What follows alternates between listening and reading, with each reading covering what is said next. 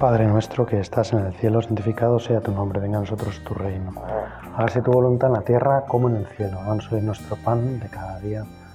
Perdona nuestras ofensas, como también nosotros perdonamos a los que nos ofenden. No nos dejes caer en la tentación y líbranos del mal. Amén. Jesús, hoy queremos hablar contigo sobre un, una un defecto que nos, nos rompe, que nos, que nos dificulta muchísimo ser felices, y es la vanidad. Por eso el título de la meditación podría ser vanidad versus felicidad.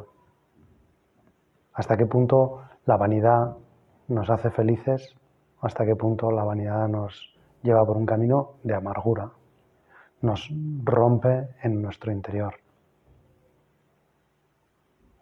La vanidad podríamos decir que es el deseo de eh, obtener como un reconocimiento, un valor, pero en su mismo nombre está que es algo vano, algo efímero, algo superficial. Por eso muchas veces la vanidad tiene que ver con la apariencia exterior de las cosas con nuestra imagen, mm, la impresión que causamos en los demás. Pero no solamente eso, también la vanidad puede ser respecto a cualidades interiores, incluso a la propia santidad.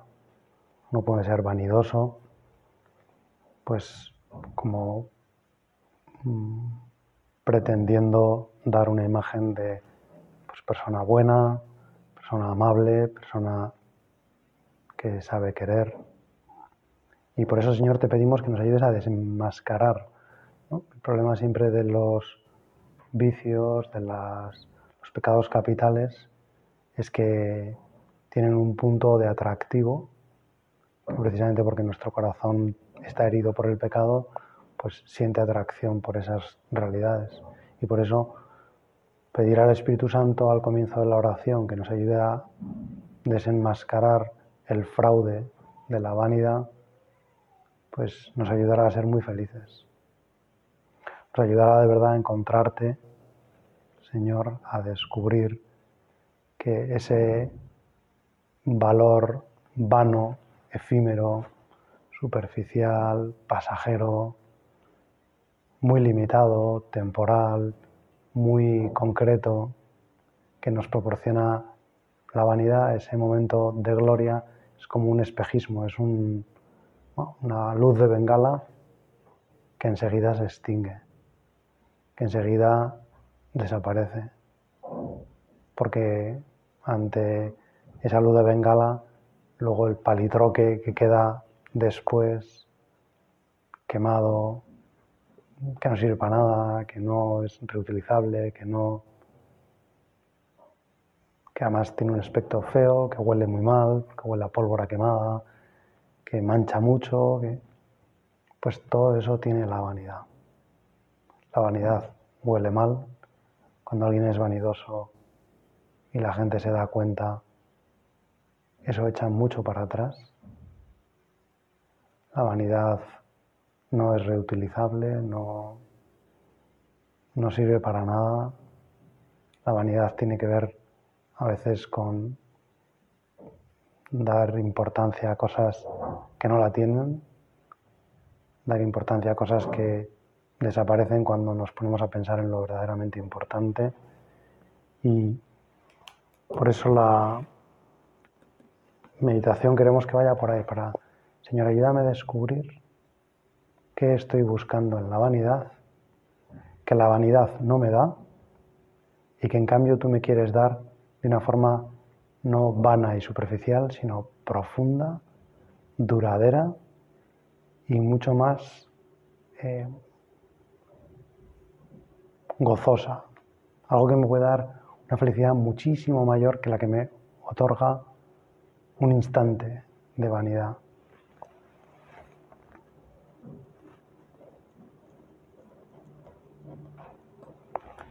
Eso podemos pedir a la Virgen, ¿no? que ella tenía todas las cualidades, ella tenía pues, todos los motivos para haberse fijado en las cualidades que tenía de temperamento, de belleza, de inteligencia. Bueno, pues una mujer creada por Dios pensando en que iba a ser precisamente la madre del Mesías, su propia madre. Y por lo tanto, pues con todas las cualidades que podría tener una mujer. Y sin embargo, una mujer profundamente humilde. Una mujer profundamente consciente de que todo lo que tiene lo ha recibido de Dios. Una mujer que no se vanagloria, que no tiene vanidad pensando en esas cualidades. Y una mujer que lleva esas cualidades, no vamos a decir escondidas, pero sí de forma discreta, de manera que no avasallan, que no apabullan, que no se imponen a los demás. Nosotros, Señor, te pedimos y le pedimos a la Virgen que nos ayude a ser así de discretos, así de humildes, así de profundos. En el fondo, contra la vanidad, que es lo que tiene que ver con la superficie, importa mucho la profundidad. El ir a por los sabores verdaderos, cuando una cosa, cuando un alimento hay que ponerle muchas especias, hay que echarle ketchup, hay que... es porque de algún modo tenemos que matar el sabor original de ese alimento. Cuando un alimento está bueno, bueno, bueno, no hace falta echarle otros condimentos, azúcar, sal, porque en sí mismo ya tiene un sabor muy bueno. Pues nuestra vida no necesita la vanidad. El sabor de la vanidad es luego la angustia, porque el que vive de lo vano, de lo pasajero, puede tener, sí, ciertamente un momento como de tranquilidad, pues esa vanidad lógicamente proporciona un momento de exaltación, pero a la vez, inmediatamente como eso es, es vano, es efímero, enseguida pasa y el vanidoso vive continuamente intentando lograr esa posición que le ha permitido o que le ha dado, le ha otorgado esos segundos de gloria, porque es una gloria vana. Es una gloria muy temporal muy corta, muy pequeña, muy diminuta, muy miserable. De manera que cuando alguien se conforma, cuando alguien piensa que es feliz porque tiene esos momentos de gloria, realmente eh, su vida es muy infeliz, porque si por esos segunditos de gloria, por haber quedado bien en una conversación, por haber oído un comentario positivo sobre uno mismo, por haber buscado el agradar de forma como obsesiva. Si es verdad que pueden producir unos segundos de, pues de tranquilidad, de aceptación, esos segundos de tranquilidad y de aceptación son positivos porque de algún modo nos liberan del peso que habitualmente tenemos encima, que es la necesidad de agradar, la necesidad de que los demás nos valoren. Y yo te pido, Señor, que me ayudes a descubrir cuando, en cierto sentido, a veces busco eso cuando ante mí mismo no me siento alguien valioso. Y no me siento alguien valioso porque me comparo con los demás, porque considero que los talentos que he recibido no son buenos y de algún modo estoy como, entre comillas, quejándome ante Dios de que mi vida no vale, de que no le veo el valor a mi vida, de que y necesito por eso precisamente buscarlo en cosas pues externas, cosas que están a mi alcance, cosas que yo puedo pues a través de eh, intervenciones más o menos pues con la ropa, con las palabras, con la elocuencia, con, incluso con la mentira, ¿no? Muchas veces la vanidad tiene que ver con la mentira, con algo que es postizo, con algo que es eh, meramente externo, decoración, meramente coyuntural. Y, yo busco esa felicidad, esa felicidad pues, que es bisutería, que es eh, pasajera, la busco cuando no valoro realmente mi vida y no sé que mi vida tiene un valor porque a lo mejor pues no le dejo al Señor que me hable del valor que tiene mi vida. Que gozada en cambio cuando le permito a Dios que sea Él el que me diga el valor inmenso, toda la sangre de su Hijo que tiene mi vida. Cuando le permito que me manifieste lo que yo valgo para Él. Cuando le dejo decirme lo importante que es mi vida para Él. Cuando le permito disfrutar con esa obra maestra que soy yo, en la que Dios no se ha equivocado, de la que Dios no se arrepiente. Que gozada entonces no tener una gloria vana, pasajera, efímera, temporal, caduca, que es necesario consumir preferentemente antes de unos segundos porque más allá no va a subsistir. Qué diferente eso de la gloria verdadera, la gloria de Dios, el honor, el orgullo que siente Dios por mí, la felicidad que experimenta Dios porque yo exista, al margen de que un día u otro o una circunstancia u otra yo haya sabido estar a la altura, responder o para Dios soy importantísimo, soy valiosísimo, soy decisivo, soy lo que justifica todo, la creación, la redención, la muerte de su Hijo, todo eso se justifica no porque yo haga las cosas bien, sino porque yo existo, porque yo soy, porque yo tengo la posibilidad de amar. Eso es lo que me hace verdaderamente grande. No las cosas exteriores, sino mi capacidad de amar y ser amado.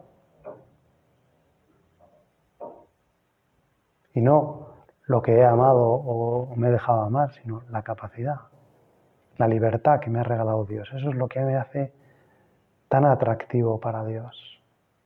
Es lo que me hace tan valioso delante de Él. Todo lo que me hace valioso me lo ha dado Él.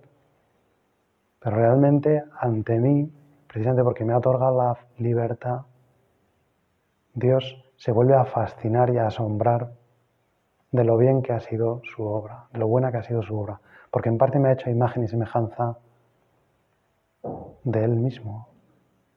Porque en cierto sentido reproduzco solo con existir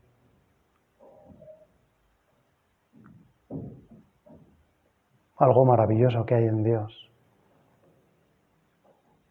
Porque en el fondo Dios me ha puesto muy alto. Porque no tengo que estar a la altura. Porque Dios ya me ha elevado porque no tengo que dar la talla, porque Dios me ha dado la talla perfecta.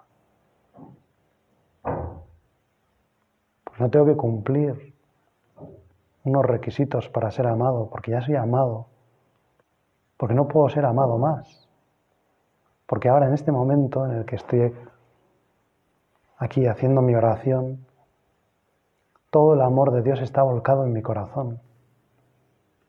El problema es que yo no lo percibo y eso me hace de algún modo agarrarme a tablas, esconderme en cuevas que en el fondo no, no son la realidad.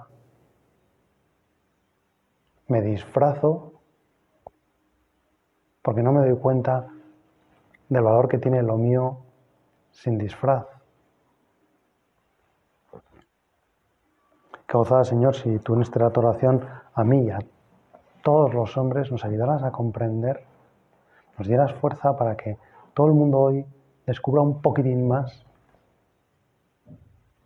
el fraude que es la vanidad, el fraude que es esa alegría mínima, minúscula, que no se puede llamar ni alegría, que más que alegría se podría decir que es un poco tranquilidad, que es anestesia, que es dejar de sentir ese peso tremendo de sentir que no somos valiosos, que nuestra vida no vale nada, que, que lo nuestro no le importa a nadie. Al final con la vanidad, con la necesidad de ser valorados, lo que estamos buscando es el aprecio de los demás.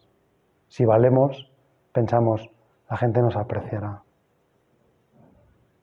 Pero ahí radica nuestro fallo, porque olvidamos lo que de verdad nos hace valiosos. Esa imagen y semejanza de Dios que está marcada en nuestros corazones, en nuestras vidas, en nuestro día, en el hoy. Hoy yo soy imagen y semejanza de Dios. Obviamente, Dios no tiene todas las limitaciones que yo tengo, pero mi naturaleza, mi esencia, está plasmada conforme a Jesucristo. Y eso me hace absolutamente valioso. Y eso hace que, de algún modo, pues yo podría ir pensando por la calle que, bueno, que los demás deberían tener envidia de mí. No puedo pensar, bueno, sí, y tú de los demás. Pero es que somos tan valiosos y tan únicos. A veces me, me gusta pensar cuando pues alguien me dice, es que te pareces mucho a tu hermano, o es que tienes este gesto de tu padre. Pues que son cosas bonitas también, porque en el fondo es verdad que formamos parte de una familia y que parte de nuestro ser es pertenecer a esa familia. Pero a la vez, cuando conoces bien a una persona, al margen de que tenga algunos rasgos, algunas formas de actuar, algunos puntos de su temperamento parecidos, realmente luego la personalidad humana es tan rica que es obvio que no hay dos personas iguales. Y aunque fueran iguales en muchas de sus cualidades, la unicidad, la exclusividad de cada persona, el hecho de que pues a veces uno puede eh, cambiarse con su mellizo para hacer un examen, para votar, o para estar con unos amigos cuando dos mellizos se parecen mucho, pues, pero no tienen nada, nada que ver uno con otro. Porque Dios nunca se equivoca, ¿no? Nuestras madres, la mía al menos, de vez en cuando se equivocaba y me llamaba por el nombre de mi hermano, incluso algunas veces por algún nombre de alguna de mis hermanas, porque somos más hermanas que hermanos. Y sin embargo, sabemos que que, es que no tiene nada que ver uno y otro. La Madre Teresa lo explica de una forma muy simpática y dice que si yo tengo sed de café, por mucho té que, que beba, no se me va a quitar la sed de café, las ganas de tomar un café. Es verdad que me puedo quedar como saciado de, líquido y entonces ya pero las ganas de haber saboreado el café no me las quita el té y al revés. Pues eso multiplicado por muchos millones, porque el gusto es un es uno de nuestros sentidos, pero no es de los más profundos. Eso, mucho más fuerte, es lo que pasa con el amor. no amamos en general, sino que amamos a personas concretas. Y si nos dan el cambiazo, como si dijéramos, pues es que no, nos sentimos totalmente frustrados, engañados, eh, dolidos. Se nos hace muy difícil amar a una persona que supuestamente era otra cuando lo descubrimos. Qué goza entonces, Señor, no sé, aprovechar este rato oración para darte gracias por lo único que, por, por cómo me has hecho, porque soy único,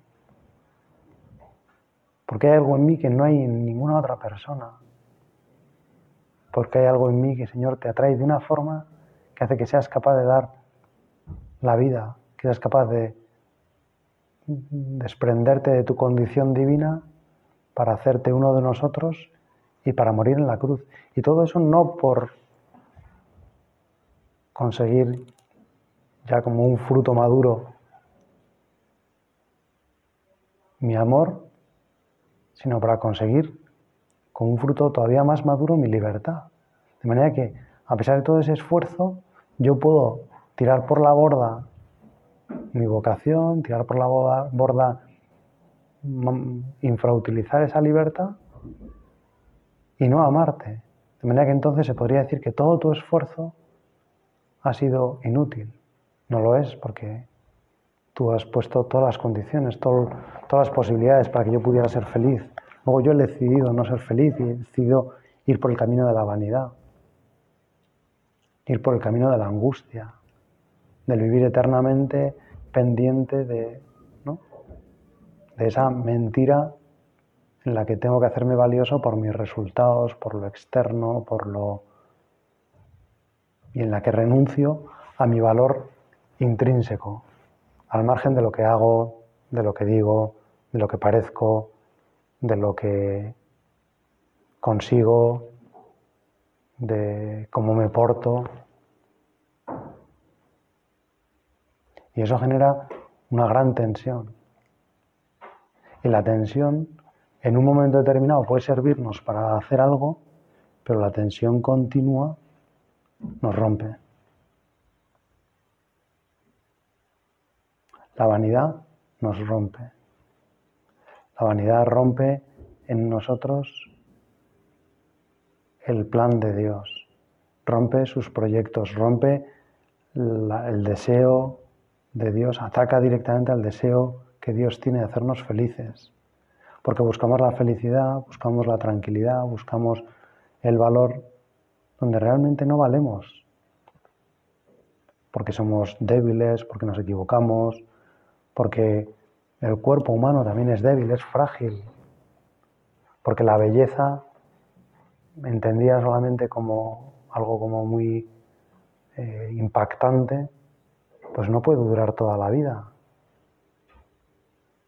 hay que aprender las diferentes bellezas, no es igual de bello un niño pequeño, una niña pequeña, que un hombre o una mujer adolescentes, que un hombre o una mujer adultos, que un anciano o una anciana tienen una belleza diferente.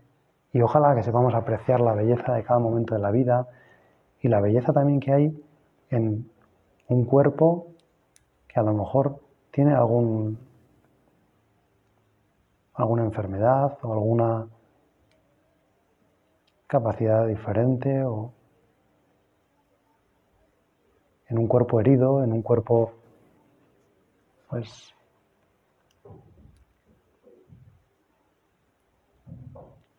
con una malformación. Ojalá, Señor, que sepamos ver algo que puede sonar como un poco hortera y es de una película muy conocida por todos, pero que la belleza está en el interior, que la belleza no está en la apariencia, que la belleza tiene mucho que ver con la bondad, que lo verdaderamente bello es lo bueno, un corazón bueno, que lo de fuera puede ser más bien escaparate, puede ser disfraz, puede ser eh, algo postizo, pero lo importante es lo de dentro, lo permanente, lo que no cambia, lo que no depende, en cierto sentido, de nosotros mismos, lo que Dios nos ha dado. Cuando uno se envanece, cuando uno deja que la vanidad acampe en su corazón, en el fondo está considerando sus cualidades no como recibidas, sino como algo propio. No está descubriendo que lo que vale él lo vale por lo que le han dado otros, sino que piensa que lo tiene pues porque hace algo bien, porque tiene un aspecto, pero no se considera, y está, es muy bonito el término, no se considera agraciado, sino que se atribuye a sí mismo algún aspecto superficial que le hace de algún modo valioso ante los demás. En cierto sentido, la cultura actual pues, vive mucho de la vanidad. La cultura actual, que tiende mucho a pensar en lo que nosotros hacemos, en lo que nosotros conseguimos, valora mucho que alguien haya conseguido un reto, que haya dado un paso adelante, que, sea alguien que se ha formado a sí mismo, que, tiene unas cualidades que son fruto de, de lo que él ha hecho. Y no valora, en cambio, lo que uno ha recibido. Y paradójicamente, o quizá en el fondo es lógico que así sea, la cultura actual descarta muy fácilmente a quien no tiene cualidades. A esa persona que quizá no ha recibido una determinada cualidad que la cultura actual valora mucho,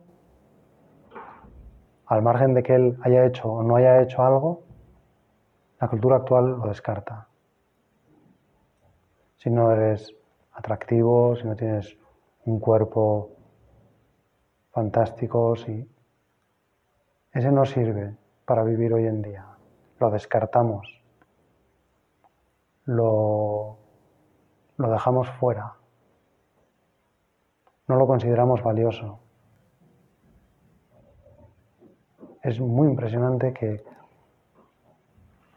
una cultura se haya podido convertir en, en tan hostil a los dones que ha recibido que a una cultura le falte tanta capacidad de agradecimiento. Y por eso la cultura actual pues solo valora determinadas, determinados aspectos, los que ha elegido, que son a veces los más aparentes, los más impactantes, los más, precisamente los más caducos. Y por eso hoy en día, pues, en tantas profesiones y en tantas cosas, un día estás muy arriba y al día siguiente estás en el fondo. Un día eres el el MVP, el jugador más valioso de una liga, de una final, de un campeonato, y al día siguiente no cuentan contigo. Y nadie quiere contar contigo. Y ya no vales lo que valías. Y antes valías unos millones y ahora ya no vales ni la mitad. Ya nadie quiere contar contigo. Señor, que yo me dé cuenta de que mi precio es infinito, mi valor es infinito, porque solo hay una forma de lograr comprarme y es la sangre del Hijo de Dios, la sangre del Mesías, la vida completa del Mesías entregada hasta la última gota por mí. Ese es mi valor. Y es una vida entregada por mí al margen de lo que yo haga, incluso si yo tiro mi vida por la ventana, si yo desprecio mi vocación, si yo rechazo la gracia, si yo no me dejo querer por Dios. Que oza, en cambio, descubrir que mi valor eres tú, Señor. Es lo que tú me quieres, es lo que tú haces por mí. Y por lo tanto, mi valor es gracia, es regalo, es don. Y por lo tanto, cuando miro las cosas buenas que hay en mí, también mi aspecto, si esa es una de las cosas buenas que me has regalado, lo que hago es inmediatamente ir al Creador, ir al que me lo ha dado, redirigir la mirada a quien me lo ha dado, para darle gracias, para alegrarme, lógicamente. Y qué gozada si sé descubrir todo el valor, todos los aspectos positivos que hay en, en mí. Pues algunos los habrá, otros no. Unos seremos más patosos, otros serán más ágiles. Unos serán más valientes, otros seremos más temerosos. Unos serán más guapos, otros seremos más feos. Unos serán pero qué gozas si todo eso lo, te lo dirijo a ti, Señor, si todo eso lo considero como un don que tú me das. Y si considero los dones importantes, mi capacidad de amar y ser amado, como lo verdaderamente decisivo, pues vamos a terminar dándole gracias a la Virgen porque seguramente, aunque no lo hayamos notado ya, ha estado trabajando nuestra alma en esta meditación, en este rato de oración. Ella nos habrá hecho descubrir un poquitín el valor que tenemos el valor que hemos adquirido porque Jesús ha muerto por nosotros, porque nos ha mirado, porque su mirada nos bendice, su mirada nos hace grandes.